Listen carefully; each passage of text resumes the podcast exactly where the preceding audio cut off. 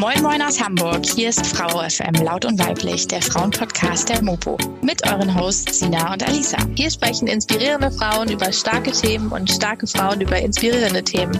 Lasst uns füreinander Vorbilder sein. Denn nur zusammen sind wir stark. Let's go, Sisters!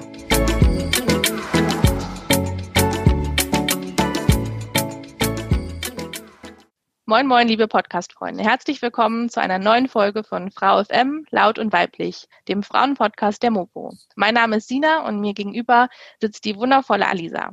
Heute sprechen wir mit Jules Kremer über Body Positivity und wie man lernt, seinen eigenen Körper zu lieben. Guten Morgen.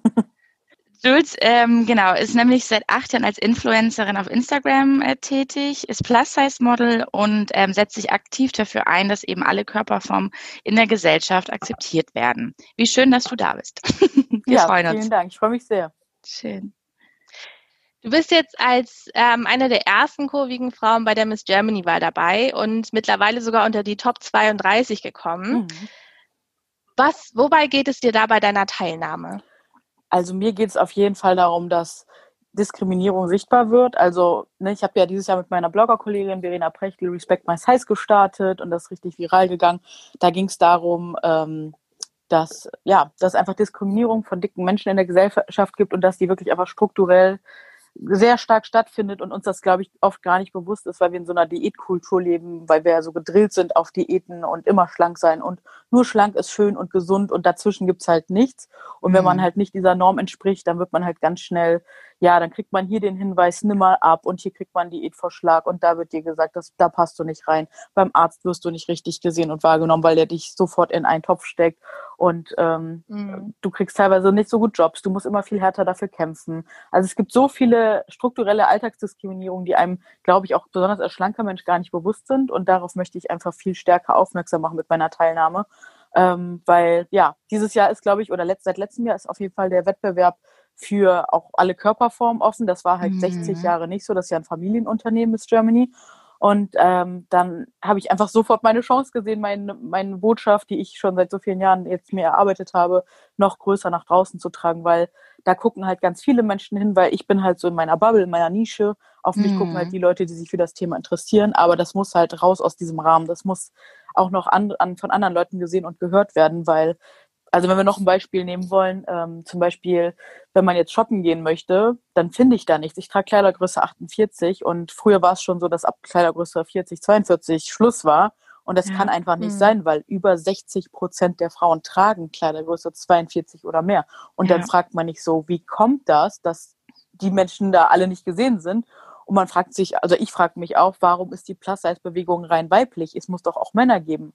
Aber die sind scheinbar nicht so stark diskriminiert von diesen ganzen Sachen wie Frauen. Und äh, das ist mhm. alles so super spannend. Und darüber möchte ich ganz, ganz ja. dringend aufklären, weil das alles führt dazu, dass ey, schon junge Mädchen in Essstörungen geraten. Über 70 Prozent der Frauen allein in Amerika haben einfach ein Problem mit Essen. Ich weiß nicht, wie die Zahlen genau in Deutschland sind. Ich denke mal, die Dunkelziffer mhm. ist auch riesig, weil in meinem Freundeskreis, da gibt es, glaube ich, keinen, der nicht ein Problem mit Essen hatte oder schon mal mhm. eine Diät gemacht hat. Und da, ja, da muss einfach eine ganz große Veränderung her.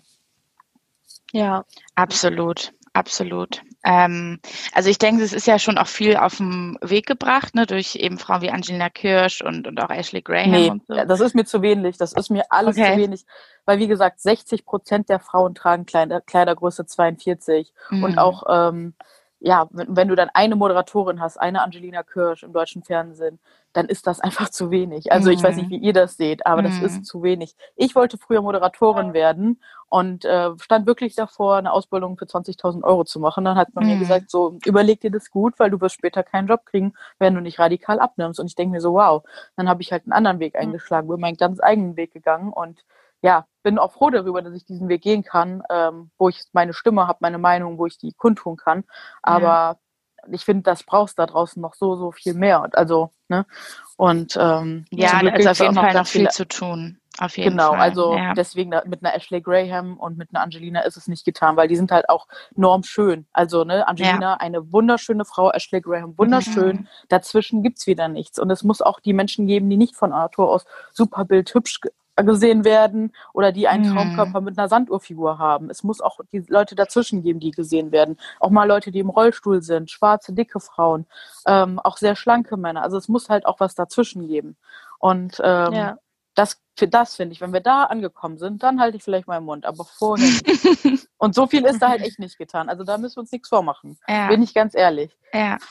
ja, nee, auf jeden Fall. Es ist ja doch auch schon sehr genormt, ne? Darauf, äh, das meinst du auch, ne? Also dass selbst diese ja, Geschichten ähm, schon, schon allein ja. da schon sehr genormt ist, ja. ja. Äh, du hast eben genau erzählt von ganz kurz diese Moderationsgeschichte, dass du das machen mhm. wolltest, ähm, so ein bisschen aus deiner eigenen Geschichte. Ähm, Wann hast du denn das erste Mal jetzt rückblickend aufgrund deines Körpers Diskriminierung erfahren? Seit dem Kindergarten. Also da ging schon mhm. los, dass ich ausgelacht wurde, weil ich einfach einen kleineren, kräftigeren Körper hatte. Und äh, mhm. schon da wurde man von Eltern, von Freunden gemaßregelt, dass man dies nicht darf, kein Nachtisch. Ähm, ja, also Essen war da immer irgendwie eine Form der Kontrolle und einem wurde immer gesagt, dass man nicht gut ist, so wie man ist. Dann in der Jugend, da fing es natürlich an, dass man sich auch so cool anziehen wollte wie seine Freunde und die Klamotten gab es dann einfach gar nicht. Und das Traurige ist so, wenn man diese mhm. Bilder heute anguckt, dann denkt man sich, okay, wo war das Problem? Mein Körper sah jetzt nicht dramatisch dick aus, sondern er war einfach ein bisschen rundlicher. Aber mhm. dadurch, dass man so krass diskriminiert wurde, hat man einfach, ja, seinen Körper einfach mega gehasst und äh, ja, hat sich einfach nicht wohlgefühlt. Aber ich glaube, das geht auch schlanken Frauen ich glaube nicht, dass nur äh, kurvige Frauen davon äh, damit ein Problem hatten, sondern ja, dass wir einfach in der Gesellschaft auch gelernt haben, dass dick was ganz Schlimmes ist, dass dick sein der allergrößte Feind ist und deswegen mhm. fällt es einem ja auch so schwer, mhm. auch allein dieses Wort dick zu benutzen. Und wenn wir das einfach mal wieder so benutzen würden wie dünn, dann wäre das auch gar keine Beleidigung oder gar keine Verletzung, ja. sondern einfach nur ein vergleichendes Wort, so wie groß oder klein. Und da möchte ich mhm. auch hin. Mhm. Deswegen sage ich über mich selber heutzutage, dass ich dick bin. Früher hätte ich mich dafür geschämt, aber ich denke mir so, warum? Also mein Körper ist ja dick. Also, aber wir müssen ja einfach. Das ist ja eigentlich nur Beschreibung des Körpers. Ne? Ganz also genau. Ja nur eine Beschreibung der Körperform ja. und nicht ähm, eine Beleidigung aufgrund der Persönlichkeit. Ganz genau. Und das muss, das gehört halt auch dazu, dass man selber erkennt, dass man so viel mehr ist als nur sein Körper. Weil früher habe ich alles, also wirklich alles, meinen ganzen Charakter nur von meinem Aussehen abhängig gemacht. Und ich musste echt viele Jahre mhm. Therapie machen, um zu verstehen, ich bin so viel mehr und ich habe so viel mehr Stärken und Talente als nur mein Körper. Aber wenn wir nochmal an die Schulzeit, an den Kindergarten und sonst was zurückgehen, wie werden kleine Mädchen da behandelt? Da wird immer nur geguckt, ach, du mhm. siehst ja süß aus, du hast ja ein hübsches Kleid an. Und bei den Jungs ist es dann eher, ja, cool, welches Hobby hast du, was möchtest du mal werden? Und das hat man, glaube ich, also bei Jungs geht es immer viel mehr um Stärken und bei Frauen geht es viel mehr um das Aussehen. Und da mhm. ist, glaube ich, diese ganz große Diskrepanz, wo sich dann auch diese Selbstwertproblematiken entwickeln. Weil ich habe immer erlebt, natürlich, es gibt auch Männer, die äh, geraten da auch rein, die werden auch diskriminiert aufgrund des Aussehens mit Sicherheit. Das wird auch jetzt mit Instagram etc. zunehmend schlimmer, das weiß ich auch. Äh, mhm. Äh, aber wenn man jetzt mal wirklich so auf die Leute der 90er zurückguckt, dann ist das wirklich einfach so, ne, schwarz-weiß würde ich jetzt mal so sagen, aus meiner Perspektive. Und ähm, weil ich einfach erlebt habe, dass ganz viele Männer oft viel selbstbewusster sind als wir Frauen. Und ich frage mich immer, woher haben die das so genommen? Das ja. habe ich, ich habe die das wirklich immer wieder ja. gefragt, so warum seid ihr so selbstbewusst? Und dann ja. waren die so, keine Ahnung, das ist einfach da. Und ich habe mir das dann von Männern tatsächlich auch abgeguckt. Ich habe das abmodelliert, so nennt man das. Und ich habe mich in einer Situation, wenn ich in der beruflichen, von einer beruflichen Entscheidung stand, habe ich mich immer gefragt, was würde ein Mann jetzt machen? Ja, der würde jetzt ganz selbstbewusst so und so handeln. Und dann habe ich mir das angeeignet und es mhm. hat funktioniert. Ich bin heute richtig selbstbewusst, wie gesagt, auch mit viel Therapie Therapie. Das war jetzt nur eine kleine Strategie im Alltag, aber das hat mir schon mhm. sehr dabei geholfen, da mal den Blick zu wechseln. Und ich sehe so viele Freundinnen, die immer verunsichert sind, die sich nicht trauen, zu ihrem wahren Ich zu stehen, sondern immer, ja, irgendwie so gehörig zu sein oder ihre Meinung nicht mhm. wirklich zu sagen. Und das finde ich so schade, weil man lebt da immer ein Leben von anderen Menschen, obwohl andere Menschen ja so wenig Raum im eigenen Leben eigentlich haben. Ne? Und ähm, total, ja, das, total. das finde ich halt ganz wichtig. Ja, die Strategie mit dem Mann oder sich da reinfühlen, was ein Mann jetzt tun würde, ist, glaube ich, sehr interessant. Glaube ich, das haben das hört man gar nicht so oft, weil man immer denkt, oh, und die haben das irgendwie und, und, und mhm. wie werde ich so, also das ist irgendwie, das ist eine gute Strategie, cool. Und was ich aber zeitgleich auch noch sagen möchte, wenn jetzt Männer zuhören, ähm, ich weiß auch, dass ganz viele Männer damit zu kämpfen haben, dass sie von klein auf keine Gefühle fühlen durften, weil es immer hieß so, ja, du musst ja stark sein. Ja. Und das finde ich total schade, weil es ist so wichtig, dass man Empathie hat, dass man lernt, ähm, ja, Gefühle zuzulassen, Gefühle zu fühlen. Und äh, das wünsche ich mir auch viel mehr, dass Männer nicht mehr so einseitig sein müssen, nicht nur stark sein müssen, mhm. sondern dass sie ganz viel sein dürfen, dass sie auch mal, wenn sie Bock haben, Make-up tragen, Nagellack tragen, dass sie machen können, was auch immer sie wollen, genau wie wir Frauen. Und also in so einer Zeit leben wir, finde ich jetzt aktuell. Und das würde ich mir einfach noch viel mehr wünschen, dass jeder einfach das machen darf, was er möchte, ohne von anderen geächtet zu werden, ohne da einen blöden Kommentar zu bekommen. Ja. Und das wäre einfach so mein, mein Traumleben. Ja. Definitiv Fall. Zeit für eine ganz andere oder eine neue Männlichkeit, ne? Das ist auf jeden ja, Fall. Ja, und eine neue Werblichkeit ja. auch, ne? Absolut. Absolut. Ähm, genau, du hast eben auch nochmal über sein Selbstbewusstsein, wie sich das so mhm. rausgebildet hat, langsam ähm, gesprochen. Ähm, gibt es bei dir gehe ich mal von aus, aber äh, vielleicht magst du es ein bisschen näher beschreiben. Gibt es noch Momente, in denen du schwach wirst und deinen eigenen Körper kritisierst und unzufrieden bist? Mm. Nee, eigentlich. Also müsste ich jetzt wirklich lange überlegen. Mhm. Selten. Das sehr ist eine Traumvorstellung. selten. Weil ich einfach, also ich sagen wir so, ich, ich habe einfach gelernt, sehr dankbar dafür zu sein, dass ich einen Körper habe, der mich durch mein Leben trägt. Ähm, Mhm. Ich habe mhm. wirklich viele Spiegelkonfrontationen gemacht und gelernt, meinen Körper neutral zu beschreiben und später dann wirklich auch selbst zu lieben.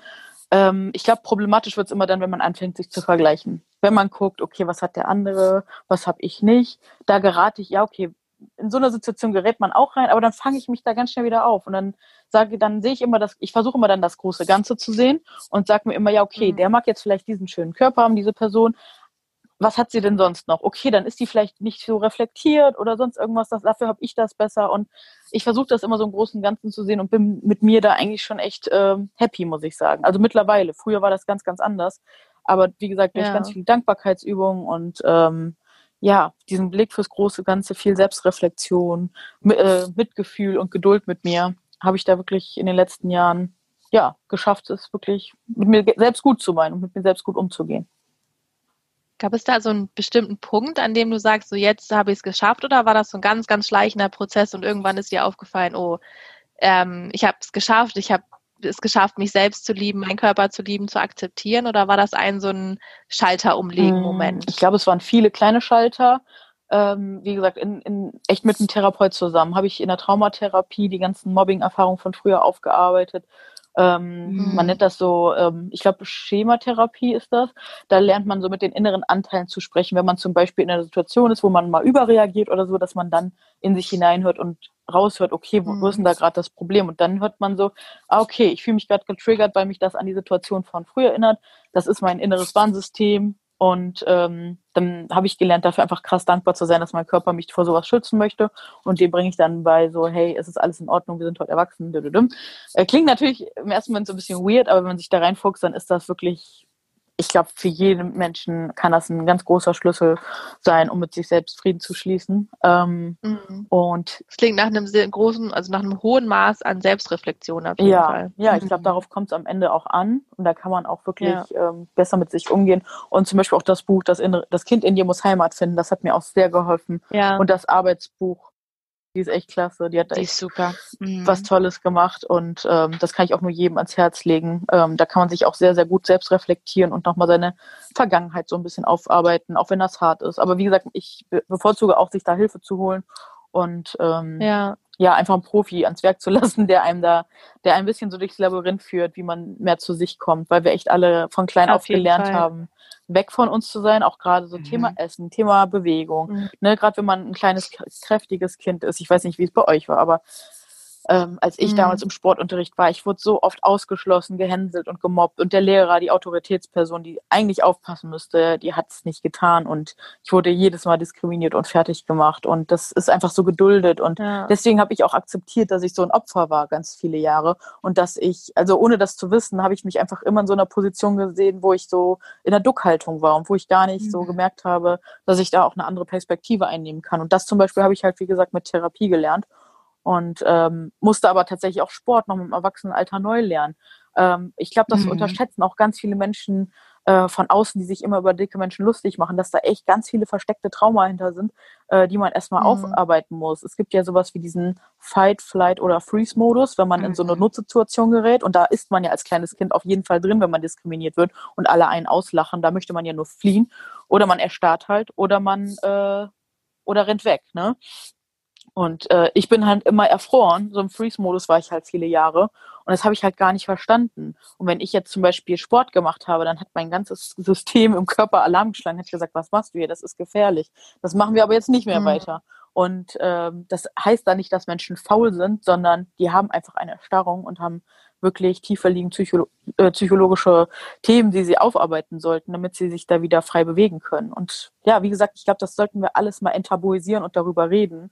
Mhm. Ähm, das ist einfach die Zeit dafür gekommen, dass die Leute dazuhören, dass man einfach mehr Bewusstsein auch für den anderen Menschen hat, weil man ganz schnell urteilt und sich gar nicht in die andere Person reinversetzt. Und ja, das mache ich eigentlich ganz oft, dass ich immer gucke, wie kommt das jetzt, dass die Person so und so handelt. Das möchte ich irgendwie nachvollziehen, verstehen. Und ja, ja, du hast ja, glaube ich, auch mal gesagt, dass wenn äh, man beleidigt wird von jemandem oder mhm. diskriminiert wird, dass es meistens nicht an einem selber liegt, sondern dass es eher an der anderen Person liegt, mhm. weil die gerade ein Problem hat und nicht das Problem bei einem selber liegt. Ich würde da noch weitergehen. Es liegt nie mhm. bei einem selber, weil das, was der andere ja. über dich sagt, das sagt alles über ihn. Weil die Person, mhm. die ist so hart zu sich selbst in dem Moment, die, die kann kein Mitgefühl haben. Und so wie mhm. das bei bei ihr im Inneren ist, das strahlt die halt nach außen. Das ist halt wirklich so. Das hat wirklich nichts ja. mit einem anderen zu tun. Ja, auch oft, wenn solche Sachen passieren, es sind ja, oder was heißt oft, meistens, ähm, die eigenen Anteile, ne, mit denen man mhm. oder die die andere Person in dir sieht und mit der ganz sie, genau. mit denen oder sie konfrontiert ist und ablehnt, ne, so. Oder, und das oder ist eine ja Person, auch ganz, an die du genau. sie erinnerst. Ne? Ganz genau. Ge ja, ganz genau. Ja. Das wirkt ja alles damit rein, total. Genau, und da sollte man sich einfach viel bewusster drüber äh, werden. Ich fände es so schön, wenn es mal so eine, zum Beispiel, wenn es so eine krasse TV-Show gibt, die echt heftig ist und wenn danach mal ein Psychologe kommentiert, dass wir einfach mal von diesem Wissen profitieren könnten alle. Das fände ich einfach so spannend. Mhm. So, und ähm, ja, wenn man einfach viel mehr über sich selber lernen könnte. Das viel mit einfacheren Zugängen, ne? Weil auch so eine Therapie, da muss ja. man natürlich echt viele Kriterien erfüllen und äh, ne, mit, sich mit der Krankenkasse auseinandersetzen und einen Therapeut ja. finden, warten. Wobei ich muss sagen, also ich warte lieber ein Jahr auf eine Therapie, als in einem Jahr immer noch an demselben Punkt zu stehen, wo ich dann bin. Ne, das habe ich auch, sage ich immer ganz vielen Leuten, wenn die sagen, ja, aber es ist doch so schwierig. Ja, aber lieber jetzt anfangen, als nie anfangen.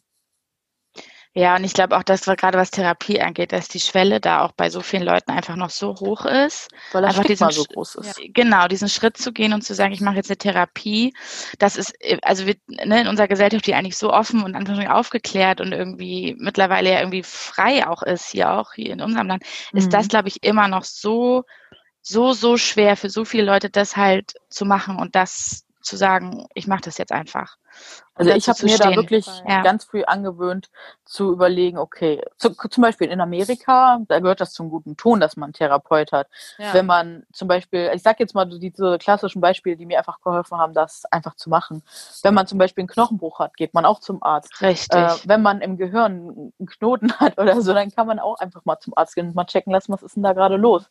Am Ende hilft man sich und seiner mentalen Gesundheit so viel mehr. Und ich finde es auch so schön, dass 2020 auch so dieser Begriff ähm, der mentalen Gesundheit viel mehr mhm. aufgekommen ist. Und ähm, ja. ne, das zum Beispiel auch beim Thema Diskriminierung unterschätzen das auch ganz viele Menschen. Viele reden immer über die körperliche Gesundheit von dicken Menschen. Was ist denn mit unserer mentalen Gesundheit? Die ist nicht gerade ja. unterstützt, wenn Menschen einen immer wieder darauf aufmachen, dass man falsch ist in der Gesellschaft. Ganz mhm. im Gegenteil, das triggert ja. Essstörungen, das macht es nur noch schlimmer. Und ähm, da das verstehen aber viele nicht. Ne? Also auch, auch immer, wenn man zum Beispiel in, im Sportstudio mhm. ist oder so, dass man ja gerade was für sich tut. Man macht Sport, man bewegt sich und genau an solchen Orten erfährt man dann Diskriminierung, ja. wo man sich auch nur überlegt, sag mal Leute, wir sind doch jetzt hier, um auch was zu ändern, an sich zu arbeiten und dann haut ihr noch mal einmal von oben drauf. Das ist einfach nur schwach und peinlich. Das ist einfach nur schwach und ja. peinlich. Und äh, nochmal zurück zum Thema Therapie. Also was da auch noch hilft, ist sich auch einfach bewusst zu machen, dass wir in einem in einer äh, verdammt privilegierten Lage sind, dass wir überhaupt ja. in einem Land leben, wo es solche Therapie mhm. und äh, sonst was Angebote gibt. Wenn wir jetzt mal nochmal in die USA gucken, die haben nicht so ein geniales Gesundheitssystem wie wir. Die müssen alles selber zahlen. Und ja. das ist ganz mhm. schön erschreckend, wenn man das so sieht. Und äh, da können wir wirklich dankbar sein, dass wir so ein gutes System haben, wo wir aufgefangen werden. Und das können wir, wie gesagt, auch nutzen. Ne? Also, das ist ganz äh, wertvoll, sehe ich auch so. Ja. ja, absolut. Definitiv. Du hattest ja auch, als du deinen Instagram-Kanal etabliert hast, hattest du das ja so ein bisschen, ähm, ich glaube, das hattest du auch mal an deinen Stories erwähnt, dass das so Nische, dass das so nischig war, dass es klein war, dass man sich erstmal etablieren musste, dass man auch viel mit Modelabels mhm. auch erstmal sprechen musste, dass man da irgendwie weiterkommt. Ähm, kannst, wie schwer war das, diesen Instagram-Kanal aufzubauen und jetzt da zu sein, wo du jetzt Unglaublich bist? hart. Weil ich, also jetzt Instagram hat ja auch zugegeben, dass der Algorithmus, also dass der Algorithmus diskriminierend ist für starke Frauen, also kräftige Frauen, auch besonders für schwarze, dicke Frauen. Und das erklärt mir einiges. Vor allem, wenn man sich auch mal die Plus-Size-Accounts, wir sind ja nicht so viele in Deutschland, mittlerweile vielleicht 100, 150, vielleicht auch ein bisschen mehr. Ja. Ähm, wenn man sich das anguckt, den Wachstum bei uns und den Wachstum bei anderen, da fragt man sich echt, woran liegt es. Natürlich die fehlenden Sehgewohnheiten. Dadurch, dass wir in den Medien komplett mit unserer Körperform unterrepräsentiert sind, haben die Menschen auch eine Hemmschwelle, uns zu folgen, weil das für sie im ersten Moment abstoßen wirkt, unnormal und sowas. Und ich glaube, das ist so ein Punkt, deswegen da ist es schon mal super schwierig, da zu kämpfen, dann überhaupt den Mut zu haben, so frei zu reden, wie ich jetzt rede. Das habe ich mir lange erarbeitet, weil ja. früher, ich, die Leute, die haben mich angeguckt, die haben mir gesagt, was erzählst du hier? Hör auf, sowas zu sagen. Das geht gar nicht. Ähm, da war man so verunsichert und eingeschüchtert. Aber jetzt, wo ich weiß, dass es einfach so viele Menschen gibt, denen es auch so geht, fällt es mir viel, viel leichter, über diese Themen so zu reden, weil ich einfach weiß, es braucht diese Aufklärung. Und wenn ich die Person sein darf, mit einigen anderen zusammen, die da den Mund aufmachen und, und helfen, dann mache ich das super, super gerne. Weil das gibt mir auch nochmal so einen ganz neuen Sinn für meine Arbeit, für das, was ich tue. Und das ist so, so wichtig. Und auch allein, wenn wir über das Thema Gehalt reden, wenn ich immer gehört habe, was meine äh, Blogger, Influencer-Kollegen ähm, verdienen, die schlank sind oder männlich sind, das sind einfach ganz, ganz andere Beträge. Mhm. Und ähm, das war immer ein, also man muss immer so krass handeln und äh, den Firmen ja. klar machen, so, hey, wir haben genauso viel verdient wie schlanke Kollegen. Und das ist so, allein da fängt, merkt man schon wieder, wie diskriminiert man ist. ist. Aber, krass, da gibt's ne? ja auch, mhm. aber da gibt's ja auch Statistiken, dass auch ähm, ja, kurvige Frauen im Beruf, ich glaube, ich weiß gar nicht, wie viel mal weniger verdienen als Männer und noch weniger verdienen als schlanke Frauen. Also wirklich, mhm. als dicke Frau hat man es nicht einfach in der Gesellschaft, aber um, ich möchte uns da gar nicht in so eine Opferrolle drängen. Es ist einfach Fakt. Und ich finde es aber umso mhm. wichtiger, darüber zu reden. Und jetzt muss man sich nochmal vorstellen, dass man eine Frau ist vielleicht noch mit, Migrationshintergrund oder mit einem anderen Nachnamen, mit einer anderen Hautfarbe und noch ja. diesem Körper. Also das ist einfach ja eine hohe, hohe Bürde, die man da trägt. Und es ist so wichtig, dass wir darüber aufklären, dass da ein, ein Umdenken geschieht. Absolut. Absolut. Ähm, mal so ganz praktisch gefragt, was sind denn aus deiner Sicht ähm, die ersten Schritte so in Richtung Selbstliebe? Hm, puh. Also ich glaube, da ist jeder Weg ganz individuell und jeder sollte sich da auf seinen ganz eigenen Weg begeben, weil zum Beispiel mir hat, haben Atemübungen mega geholfen und äh, autogenes mhm. Training. Manche sagen aber auch so, nee, für mich ist das gar nichts. Denen hilft dann vielleicht progressive Muskelentspannung oder Yoga. Ähm, mhm. Also auf jeden Fall finde ich so eine Kombination aus ähm, Körper-Kopfarbeit ganz, ganz wichtig dass man wieder lernt, dass man ein gutes Team ist, weil ich zum Beispiel war durch diese ganze Diskriminierung Diskriminierungserfahrung so total getrennt von meinem Körper. Das klingt ein bisschen komisch, aber ich habe meinen Körper immer als was anderes gesehen, mhm. also nicht mir zugehörig. Und ich musste erstmal ja. wieder so eins werden. Und ähm, das ist, glaube ich. Das Innen und Außen als zwei verschiedene. Ja, Dinge genau. Also, dass ich mich innen cool fand, äh, also so im, im Kopf, ja. aber so mein Äußeres, das war halt für mich immer was ganz anderes. Und das habe ich halt abgelehnt. Und da erstmal wieder lernen, dass man wirklich ein Team ist, zusammenarbeitet und da hatte ich halt auch mal einen Kirby Fitness Kurs hier in Hamburg und äh, mhm. der hat mir tatsächlich persönlich unglaublich viel weitergebracht, weil ähm, da ging's, da gab es halt verschiedene Parts, dass man äh, geredet hat und dass man aber auch sich bewegt hat und am Ende nochmal alles reflektiert hat und das hat meinem Körper wirklich gut getan, wieder so zusammenzuwachsen, sage ich mal. Ähm, mhm. Und das ist, glaube ich, ein ganz, ganz wichtiger Punkt. Also, dass man, und dass man auch wirklich so seine Basics am Tag erfüllt. Das ist total banal, aber das hätte ich auch, das habe ich immer unterschätzt, dass man wirklich morgens Frühstück, dass man Mittag isst und dass man Abend isst. Also, dass man mindestens diese drei Mahlzeiten hat und wirklich ausreichend isst, dass man genug trinkt, dass man genug schlägt und dass man sich genug bewegt. Also, dass man seinem Körper wirklich, dass man da einfach lernt, auf den zu hören und dem das gibt, was er wirklich braucht.